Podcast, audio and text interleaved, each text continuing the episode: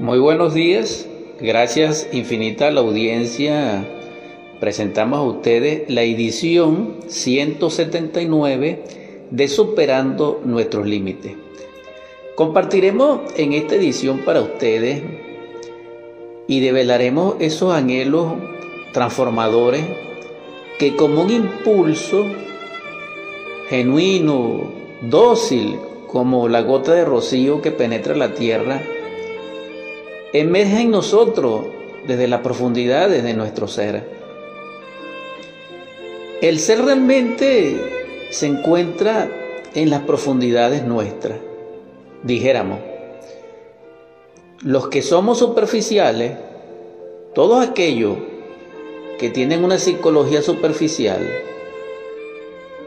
realmente no podremos tener acceso al ser pero también debemos recordar al ser de nuestro ser, que es más profundo todavía, porque allí son valiosas y valederas las palabras de Pablo en sus epístolas extraordinarias, portentosas,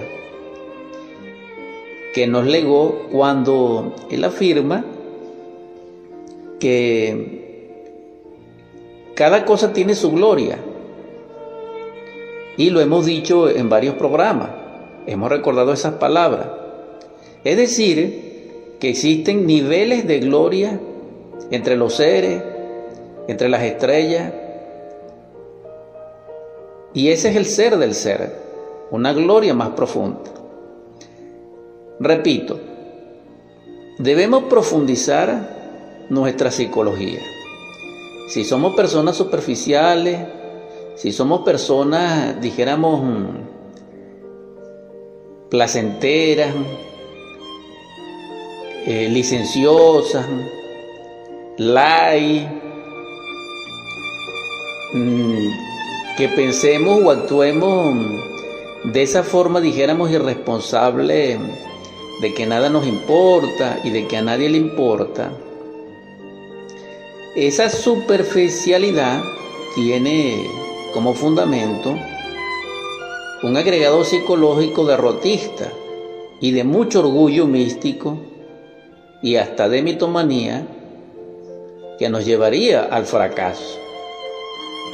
Aquí, repito, también hay niveles de niveles, porque así como existe la gloria entre los soles, también existe entre la sombra ese grado, dijéramos, de exaltación que no nos compete ni siquiera mencionar, pero que también existen. Porque la maldad también tiene sus grados, dijéramos, y la perversión también. Allí se encuentra, dijéramos, la mezcla de la luz y de las tinieblas. Y ese es el trabajo que debemos hacer, separar la luz de las tinieblas, como nos lo enseña Moisés en el Génesis. Pero, ¿por qué debemos hacer eso? Porque nuestra vida es un caos. Pero existen dos tipos de caos. Existe el caos como matriz del cosmos que utiliza Dios como creador, donde se encuentran las fuertes de energía necesarias, tanto centrífugas como centrípretas, como neutras, para crear la vida. Pero también existe el otro caos, que es el caos de la subversión anticrístico egoísta. Nuestra psicología va más hacia el caos mental, es decir, hacia ese caos desordenado de vivir la vida y de percibir la vida. Entonces necesitamos un orden, es decir, un cosmos.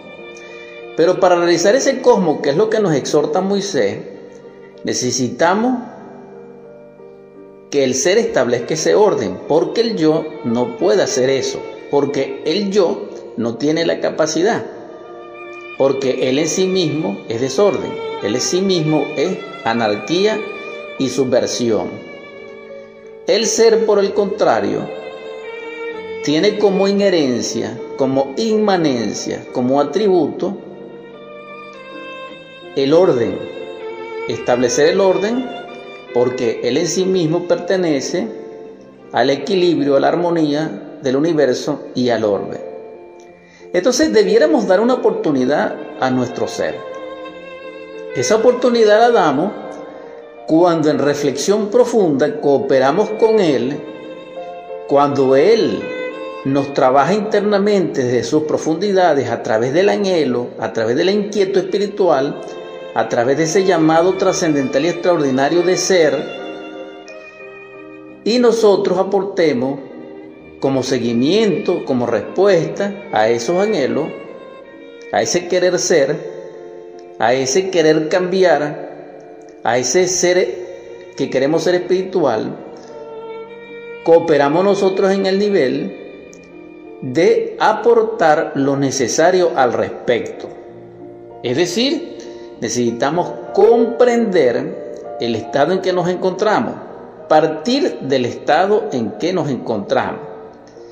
Ese estado en donde nos encontramos implica un escenario aparentemente exterior, multifactorial, que es el evento, que es mm, la circunstancia, que es mm, el acontecer, que es lo que podríamos llamar la cotidianidad, la vida en sí, pues, desarrollándose a nivel social, y el aspecto interno, que pertenece al mundo de pensamientos, de sentimientos, de emociones, de instintos, de evoluciones, de sueños.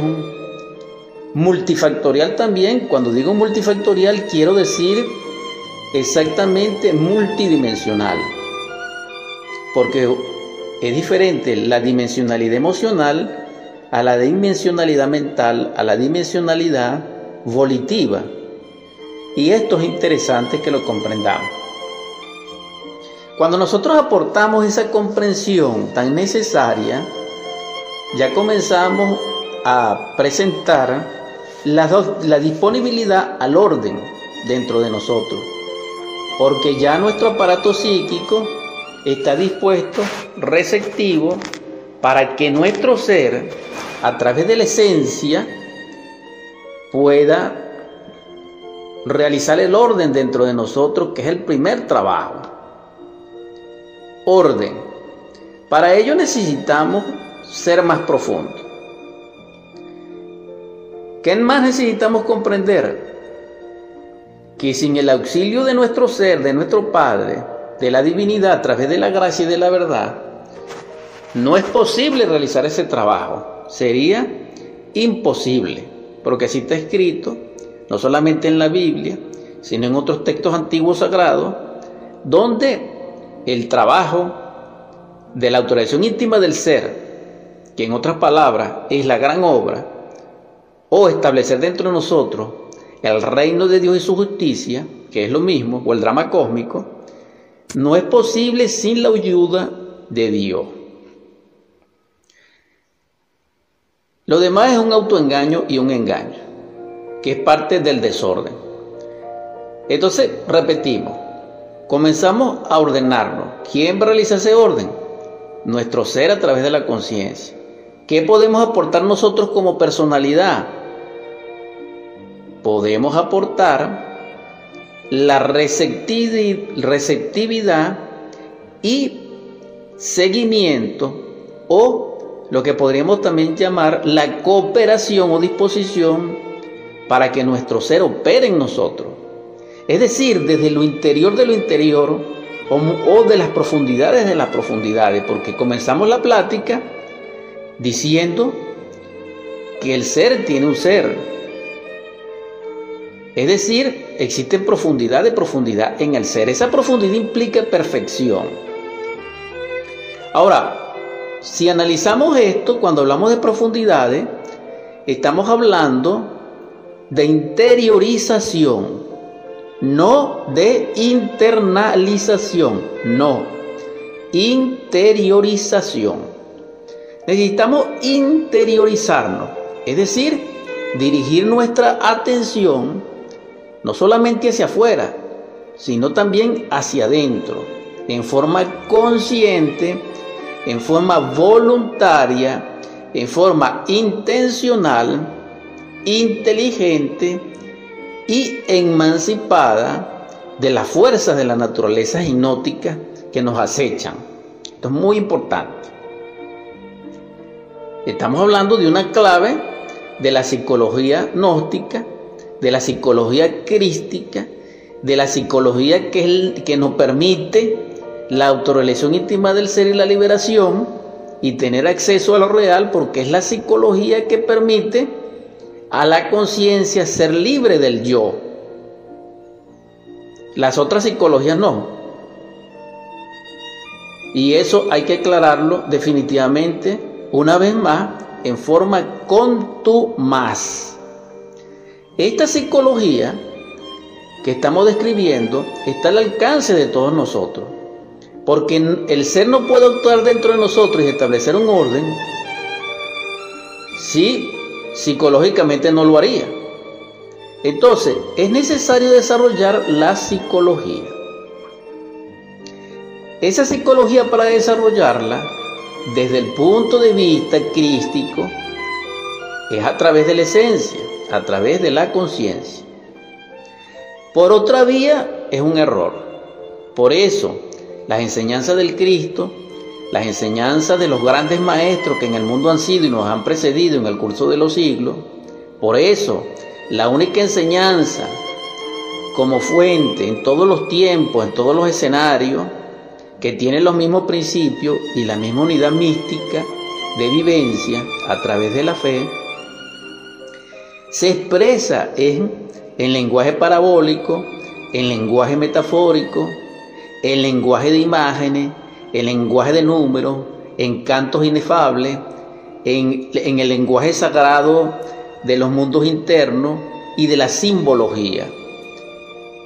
Es decir, la sabiduría verdadera, la del corazón, la única enseñanza que lleva diversidad de nombre, pero que es la misma, como principio, como formulación matemática deliberadora y autorrealizadora, yace en las profundidades de nuestra conciencia, porque la conciencia es inmanente a esa sabiduría, porque la sabiduría en sí es una de las columnas torales de todo templo verdadero y de ese templo verdadero que es mm, la Jerusalén celestial o ese templo verdadero que también se conoció en el medioevo en esas historias, dijéramos, de la espada en la roca y que pertenece a la literatura de la mesa redonda, de los caballeros medievales,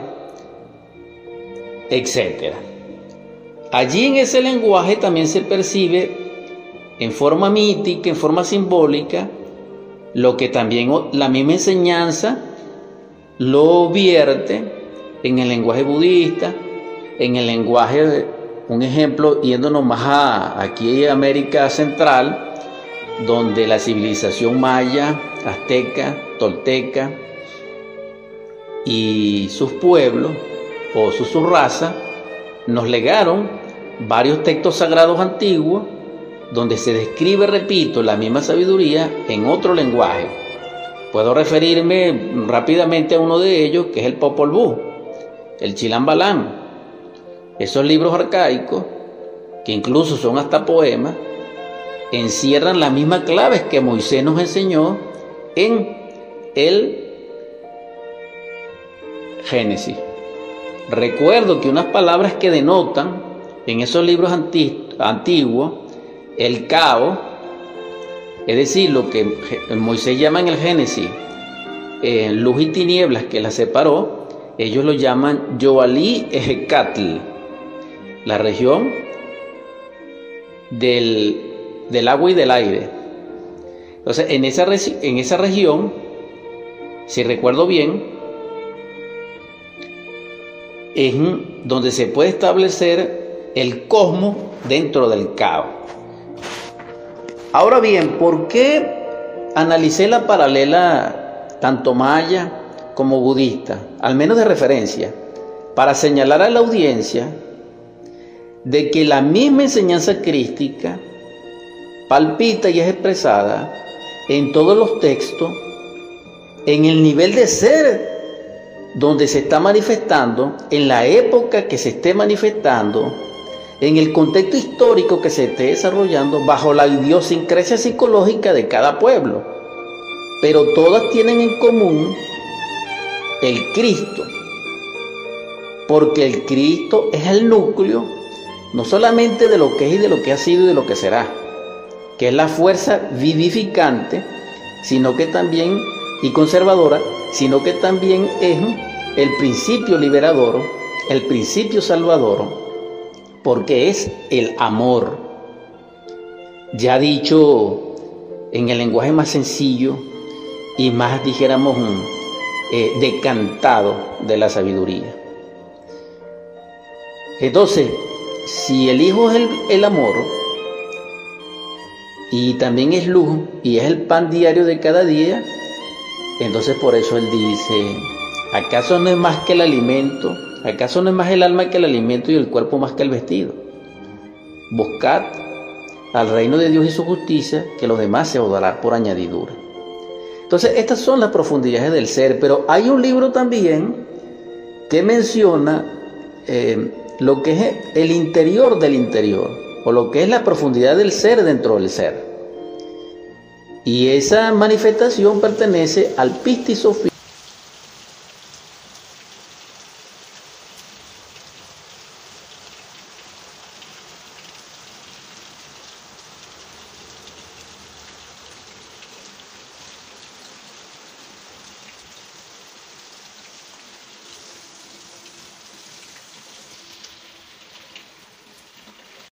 Sofía, que es el códice Keguani, que también es de orden trascendental en estos tiempos tener acceso a él.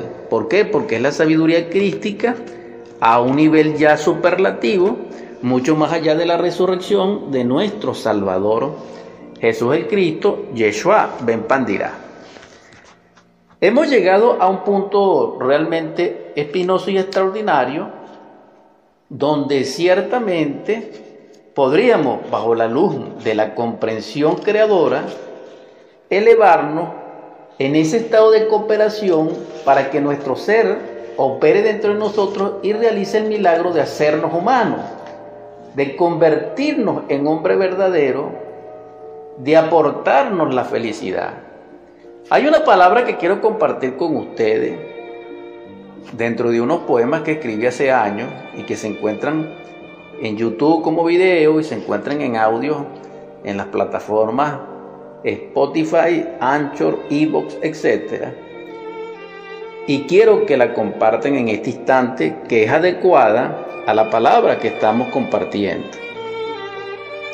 El camino a la felicidad es el amor. El camino al amor es amar. Amar es el camino. Ahora, para amar hay que morir en el yo, porque solo muriendo en el yo podemos amar. He ahí la clavícula, he ahí la sabiduría portentosa, he ahí la llave que abre todos los imperios y que abre todas las arcas de todos los misterios de la naturaleza. Porque un hombre en el sentido pleno de la palabra, genéricamente mujer o varón, que ha encarnado a su real ser interior profundo, mínimo en la sexta iniciación de misterios mayores, ese es un hombre verdadero, no nosotros, que somos animales intelectuales y que nos parecemos a él, ese hombre, como es partícipe de la luz y de la verdad y de lo real, sabe amar y la naturaleza le abre sus templos y la naturaleza le devela su misterio y ese es un científico puro que pertenece a la ciencia pura, que es la enseñanza del Cristo. Cuando compartimos ese, esa inquietud, solamente estamos afirmando que el ser es el único que puede establecer el orden dentro de nuestro caos interior. Existe otro tipo de caos, que es el caos metálico dentro de nosotros, y él también debe realizar un ordenamiento dentro de ese caos, que es el que mencionó, repito, tanto mm, Moisés como los libros aztecas y mayas de América Central en los tiempos antiguos. Si es necesario que comprendamos esto, porque para realizar el gran cambio dentro de nosotros, para que despertemos la conciencia en la luz crística, para que seamos partícipes de lo real, para que experimentemos las dimensiones naturales superiores de la luz, donde se encuentran los ángeles, los arcángeles, los principados y toda la hueste jerárquica de los elogines, necesitamos estar conscientes. Porque los mundos internos no es para los dormidos, en el sentido superlativo, en la dimensionalidad superior trascendental. Porque también existe el espacio inferior, que es el abismo, dentro también de las informaciones de la naturaleza y también dentro del espacio psicológico de cada uno de nosotros. Por eso existen las pesadillas, pero de eso no estamos hablando. Estamos hablando de que llevemos luz a nuestro interior. Hagamos luz dentro de nosotros para que iluminemos a nuestros hermanos, para que iluminemos tantas tinieblas de la tierra y de esta raza en que nos encontramos. Entonces allí daríamos un paso importante, repito, para que el ser establezca el orden dentro de nosotros, que es lo que estamos hablando, que es lo que queremos compartir. Porque en el estado de desorden en que se encuentra nuestra psiquis, estamos perdidos. Podemos vivir muy bien, podemos decir que somos felices, podemos tener varios títulos, podemos tener un gran apellido, nombradía, fama, etcétera, pero estamos perdidos. ¿Por qué? Porque para Dios, para la naturaleza, para la creación, para la vida, se necesita, se requiere y se califica ¿eh? a través del fuego, a través de una obra. ¿Por qué? Porque el fuego nos lleva a nosotros a una creación que es una obra y toda obra, toda creación nos convierte en hombre porque el hombre es producto de una obra a través del ser que, que es el agente artístico que va a labrar esa obra. Es decir, artista es aquel que talla, que elabora, que esculpe en la piedra angular que desecharon los edificadores del templo la faz del Señor, que tiene un nombre en el libro de la vida. A eso me refiero. Y esto ya es de por sí trascendental y extraordinario. Y compartiendo este tema tan, extraordinario del ordenamiento dentro de nosotros, es decir, realizar el cosmos dentro de nosotros, cuando decimos cómo, aclaro nuevamente, estoy hablando de orden de luz dentro de nosotros. Debe ser realizado por el ser que es la luz. Ahora bien, el ser a través de la esencia realiza y opera dentro de nosotros la humanización. Este esto es netamente antropológico de hecho y es salvador. Al ser salvador es soteriológico porque tiene esa característica. Si comprendemos esto, también debemos comprender que si nosotros lo único que se requiere al primer nivel es la cooperación, debemos ser humildes, sencillos, sinceros. Quien no es sincero consigo mismo, quien carece de autenticidad y honestidad interior de sí mismo, no puede desarrollar psicología, no puede comprender el yo y no puede despertar la conciencia y se le cierran las puertas del cielo. Cuando nosotros quedamos desnudos? Cuando caímos en la inconsciencia. Es decir, no somos inocentes, sino inconscientes. Lo que nosotros llamamos aquí que es muy vivo. Es referencial el asunto. Ciertamente, en el yo somos muy vivos. Estamos mal. Porque en ese estado no tenemos acceso ni a la luz ni a lo real. Y somos víctimas de las circunstancias, víctimas de nuestro semejante, víctimas de las leyes mecánicas de la vida, del automatismo social, etc. En este caso no cumpliríamos nuestras funciones, que ya hablamos de ese tema. Pero para que el ser restablezca el orden en nosotros, Él tiene ese propósito. Pero varía en los niveles de ser y en cada quien, porque todo ser no le interesa establecer un orden dentro de su personalidad con la cual tiene algún vínculo. Y esto es algo realmente terrible. Pero si el que me escucha de la audiencia tiene inquietudes, es porque su padre, su mónada, su espíritu, su principio luminoso, le está llamando. Y al llamarle, es porque quiere establecer un orden dentro de nosotros, quiere realizar una obra, porque el orden tiene como propósito en sí que nos capacitemos como humanos para que podamos ser normales, porque la mayoría de nosotros, de la actual raza aria que puebla nefastamente este planeta Tierra, no somos humanos, somos animales intelectuales que parecemos hombres, pero hombres no somos. Hay muy poquito. Y esos hombres son quienes labraron dentro de sí el templo, quienes tallaron en sí la roca que desecharon los edificadores del templo.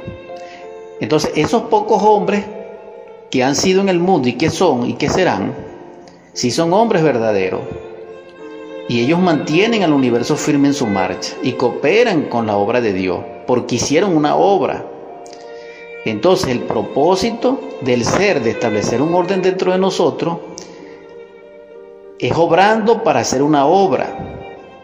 Él obra desde las profundidades, desde las dimensiones superiores, y se acerca a nosotros descendiendo como emanación, como efluvio, como efusión, a través del amor y de la gracia, para poder realizar una obra en este mundo fenoménico, en este mundo social, aquí y ahora. Por eso las grandes obras los realizan grandes seres, no la persona, no, sino los seres que se vinculan con esa persona, pero lo tienen que hacer a través de una obra. Entonces, nuestro deber, el propósito de nosotros ya como función, es cooperar con el ser para que Él realice la gran obra dentro de nosotros. Y para el ser la gran obra comienza con despertar nuestra conciencia. No me cansaré de decir que así es. No es un cliché, no. La sabiduría es infinita. Pero de nada vale que nosotros hablamos aquí 20 horas de la sabiduría, teniendo la conciencia dormida, llorando nuestros problemas, acongojados y tristes por nuestras emociones, no podemos dormir desvelados por las deudas, etc. No. Necesitamos despertar, hermano, hermana. Solamente así podremos tener acceso realmente a las enseñanzas crísticas. Y esto en sí es de gran valía. Para realizar la gran obra dentro de nosotros, comenzamos negándonos a nosotros mismos. Es decir, que el ser establezca el orden dentro de nosotros y comienza es con la atención. Esa atención va hacia adentro y también va hacia afuera, pero la que va hacia adentro es consciente, voluntaria, no automática, porque la que va hacia afuera es automática en el sentido de que nosotros como personas vivimos inconscientes, sin conciencia, y vivimos, pero imagínense cómo estamos. En ese sentido quiero decir que es automático, porque existe el funcionalismo psicológico automático. Ese no nos sirve a nosotros. Nos sirve como hijos de Dios, si queremos ser hijos de Dios, liberarnos del yo, del anticristo, de la gran ramera, y de todos estos factores psicológicos dentro de nosotros. los mercaderes del templo, la, legión de los gadarenos, etc. Necesitamos hacer un gran trabajo. Y ese trabajo es una obra. Y esa obra es psicológica. En el sentido, dijéramos, negarnos a nosotros mismos. Pero también tiene como basamento esa obra el otro orden, que es el orden que el Cristo connotó como toma tu cruz. Y este factor crístico, esta clavícula que nos permite a nosotros, el segundo orden de obra, tiene que ver con el fuego, porque solamente con el fuego se realiza la obra. ¿Por qué? Porque el fuego tiene el poder de eliminar el yo, de quemar los agregados psicológicos dentro de nosotros y también tiene el poder de purificarnos. En ese mismo primer orden de negarnos a nosotros mismos. Pero también en el segundo orden, a través de nuestro ser manifiesto en nosotros, se relaciona con el fuego que yace potencialmente en las energías creadoras, en las energías genesíacas del primer instante. En esos cuatro ríos del Edén, que tienen sus nombres que no recuerdo y que menciona y describe claramente Moisés en el Génesis. Dos ríos son femeninos, dos ríos son masculinos. Esas dos corrientes están invertidas. Los dos ríos del varón son positivo y negativo de derecha a izquierda. Y en la mujer es al contrario, positivo o negativo de izquierda a derecha. Cuando ambos se unen, se forma una cruz dinámica, el martillo de Thor. Y se genera el fuego, el INRI.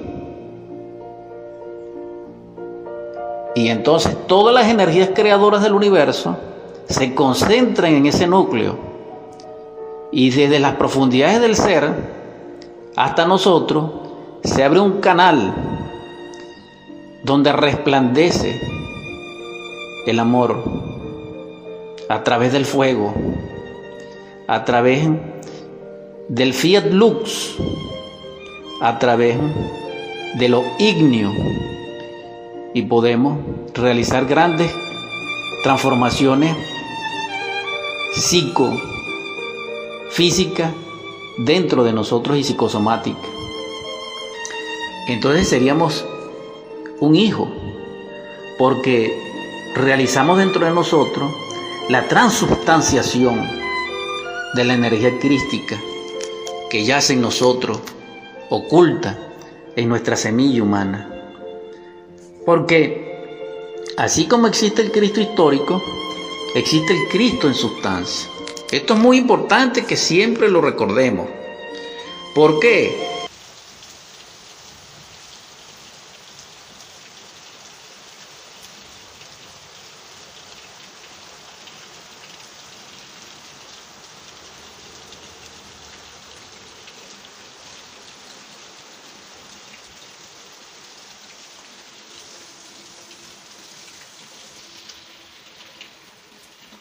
¿Por qué? Porque solamente así podemos permitir que el ser realice grandes transformaciones dentro de nosotros y realice la gran obra que es que salvemos nuestra alma. Y esta es la clave. La transmutación de la energía creadora. Pero también existe dentro del ordenamiento el tercer nivel del orden, que también lo establece el ser a través de la esencia dentro de nosotros y que Jesús el Cristo connotó en su pasaje evangelístico como sígueme, como atiende a tu hermano, ama a tu hermano, perdona a tu hermano. Es decir, lo que nosotros podríamos denominar la caridad universal o el sacrificio por la humanidad. Esa obra la realiza dentro de nosotros indubitablemente el ser, porque el yo no puede amar a nuestros hermanos. El yo se ama es al yo, el que esté pensando que se ama a sí mismo se equivoca. Ese es otro error también. Porque nosotros pensamos que nos amamos a sí mismo y desarrollamos el ego. Pero si analizamos esto a nivel, dijéramos, mm, transaccional y en forma más profunda, nos damos cuenta que el yo se ama a sí mismo. Me explico. ¿Por qué nosotros estamos enfermos? Porque nos amamos a sí mismos. Pero también porque el ego se ama a sí mismo. Entonces, el ego de la enfermedad o toda enfermedad producido por el yo se ama a sí mismo y nos envía a un hospital, nos envía al cementerio. Por eso repito una vez más, enfermedades no existen, existimos es enfermos. Y esto es algo terrible. Hecho esta aclaratoria profunda pero necesaria, no podemos amar al yo, no podemos amarnos a sí mismos. ¿Qué es lo correcto?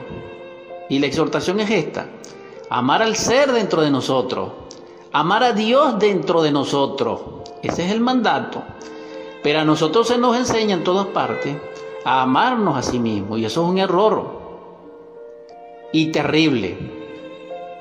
Necesitamos corregir ciertos aspectos y em, hacer un gran trabajo purificador o de depuración en nuestro entendimiento con respecto a la información que tenemos allí almacenada. Entonces, realizar la gran obra es el orden dentro de nosotros, establecido por el ser.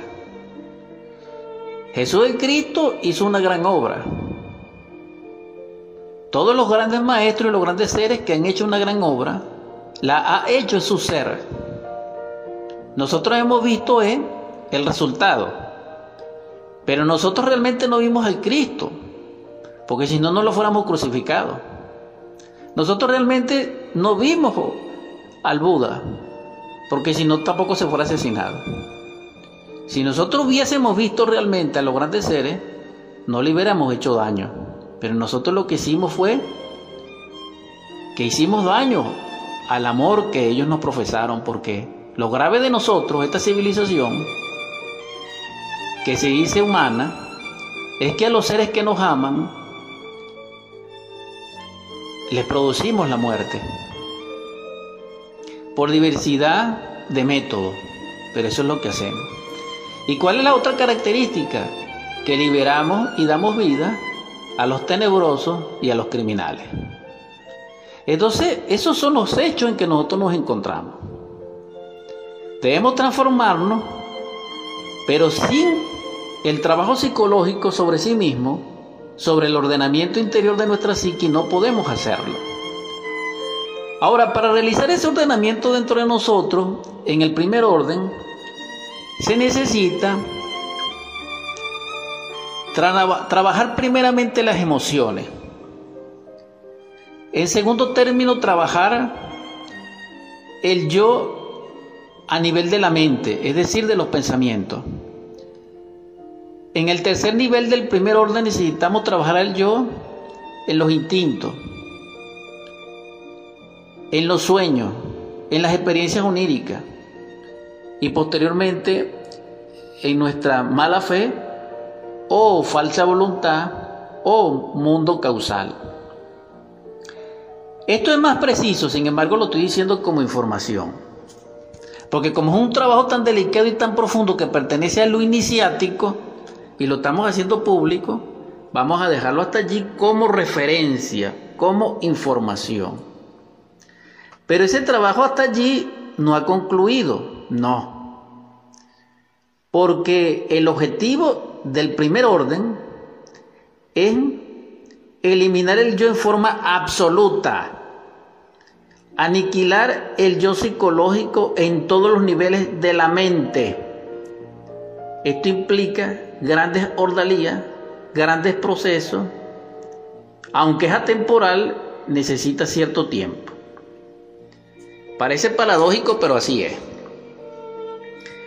Entonces, este trabajo de la muerte del yo, es decir, muerte psicológica, no física, nos lleva a nosotros a la purificación total Pero esto no es suficiente. ¿Por qué? Porque quien realiza solamente el primer orden del trabajo y a través de los misterios, que no tenemos tiempo para señalarlo, pero lo conozco, al menos para darle la información a ustedes y dar testimonio de ello, nos convertiríamos en un Buda elemental, es decir, en aquel ser que devino la primera vez en forma pura, pero no es un hombre, no, porque para ser hombre, hermanos, hermanas, se necesita crear el alma, cristalizar el alma, para cristalizar el espíritu, para que el ser esté dentro de nosotros. Es decir, hombre es quien hizo un templo de sí mismo, porque el alma y el espíritu en este caso necesitan un templo, un ara, y quien construye ese ara, ese templo dentro de sí mismo, se convierte en un hombre verdadero. Y eso se logra a través del factor nacer o del orden que el Cristo mencionó como toma tu cruz, con la energía creadora. En este sentido y en esta dirección nos convertimos en cualquier jerarquía solar, comenzando como ángel. Entonces un ángel es igual a hombre verdadero. Es un hombre en la tierra y es un ángel en los cielos. Ese es el primer escalón. Ahora, es distinto un hombre verdadero que haya aniquilado absolutamente el yo. Porque esto es algo realmente superlativo en la divinidad. Esto es el plus ultra mare vitae de la autorización íntima del ser. Es decir, se encarna el Cristo y se produce la ascensión. Trabajo de esos niveles pertenecen a los Dharmakaya y a otros niveles, es decir, a hombres libres o a almas libres. Utilizo ese lenguaje porque en castellano no hay denominación para eso, en español ni en ningún idioma de nosotros hay esa definición. Ahora, ese término que dije sí implica lo que estoy diciendo en forma exacta. Por eso lo utilizo. En todo caso, es un nivel de perfección. Entonces la muerte es muy profunda, los misterios de la muerte son muy profundos. Y esos misterios de la muerte se conocen como la hora 13. Nosotros debemos trabajar dentro de nosotros la hora 13, es decir, que el ordenamiento en su primer nivel se realice en la hora 13. Esa hora es maravillosa. ¿Por qué? Porque después viene la 14, que es el nacer en cierto sentido me refiero, porque el nacer se relaciona con la novena esfera, pero también se relaciona con la hora 14. El 14 es el número del matrimonio, es el número de la luna llena, del plenilunio, cuando todas las especies buscan amarse. Entonces hay una relación intrínseca allí, inmanente de la vida porque la vida busca procrear. Y toda procreación es una creación dentro de nosotros, porque si recordamos las funciones de las células, porque nosotros somos un conjunto de células, una de sus funciones es reproducción. Como eso es inherente a la vida, necesitamos reproducirnos, pero no reproducirnos como animales intelectuales, no, eso no vale la pena.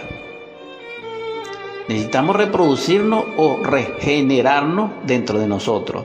Es decir, hacer creaciones dentro de nosotros. Realizar el hombre interior de Pablo. Quien realiza el hombre interior de Pablo está trabajando con el segundo orden que establece el ser dentro de nosotros. Esto que estoy compartiendo con ustedes no es una teoría, no. Esto es experimentable. Es vivificable, es ejercitable en la medida que lo vayamos desarrollando. Que es casi imposible, sí, pero para nuestro ser es posible. Necesitamos siempre recordar eso y tener la humildad para hacerlo. También quiero compartir en esta edición 179 de Superando nuestros límites la seriedad que hay que tener en estos estudios. Estoy llamando estudio al trabajo sobre sí mismo, a la vida en sí misma de cada quien cuando es responsable de su vida. A eso me refiero. No a una doctrina, no. Ni adoctrinamiento, no. ¿Cuándo? Porque las enseñanzas crísticas no es adoctrinamiento, no. Cuando cada uno de nosotros comprenda que es una posibilidad al ser que es una semilla del Cristo, que es luz que está condicionada dentro de un yo, comienza a transformarse. Y el ser lo auxilia y comienza a establecer el orden dentro de sí mismo y realiza un cosmos. Es decir, el hombre cosmos, el hombre sol, el hombre Cristo, el hombre verdadero, el hombre que ama, el hombre que ilumina, el hombre que bendice, el hombre que canta al universo, el hombre que es el verbo, el hombre que es el rey de la naturaleza. Estamos terminando nuestra edición 179 Superando nuestros límites. Espero en gran gozo y en gran gratitud hacia ustedes que podamos aprovechar estas palabras y en el nombre del Cristo, paz a todos vosotros y a vuestro espíritu. Vamos a convertir esta Junta Gerciana de Cristal AM610 en oratorio. En el nombre del Cristo, por la caridad universal y de acuerdo a la ley, a ti, Logos Divino, te imploro y te suplico, humildemente, que doquiera donde hayan enfermos, derrame tu espíritu de sanación y de vida. Donde ya no haya más ayes, sino alabanzas a tu gracia. Te imploro y te suplico que en los hogares donde reine el hambre la miseria, la desolación, la carestía, derrame sobre ellos tu espíritu de abundancia, de prosperidad y de riqueza, como la bonanza de la naturaleza en primavera. Para tu gloria, Señor. También te suplico que en los hogares donde reine el divorcio, el grito, el golpe, la violencia, el miedo, el llanto, derrame sobre ellos tu espíritu de paz, de conciliación, de concordia, de felicidad, de unidad, donde reine el abrazo mutuo y el beso santo, que es el ósculo, la prosperidad. También te imploro, Señor, que despiertes ese amor crístico en nuestro corazón, en nuestro espíritu, en nuestra alma, para que podamos amar a nuestros niños, jugar con ellos, proporcionarles belleza, que podamos amar a nuestros jóvenes, orientándoles, fortaleciéndoles que podamos amar a nuestros ancianos, sanándoles, acompañándoles, trayéndolos al presente y a la vida, al entusiasmo. Que despierte en nosotros ese amor para que reine soberano en el matrimonio perfecto.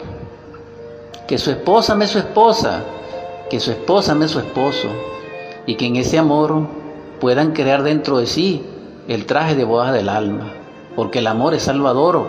Hay una sola religión, amar. También te imploro, Señor, que despiertes en nosotros tu conciencia, esa conciencia crística que nos libera del yo, del error, del dolor. También te pido, Señor, que consuele nuestro adolorido corazón de los seres que se nos han ido y que Venezuela llora, especialmente el de las madres y el de los hijos. Para ello te suplico, Señor, en la lejanía, que derrame sobre ellos el espíritu de prosperidad y de protección, de acuerdo a la ley y en tu gracia infinita. Por último te pido, Señor, que llenes el corazón de los príncipes de amor y de sabiduría. Amén, amén, amén.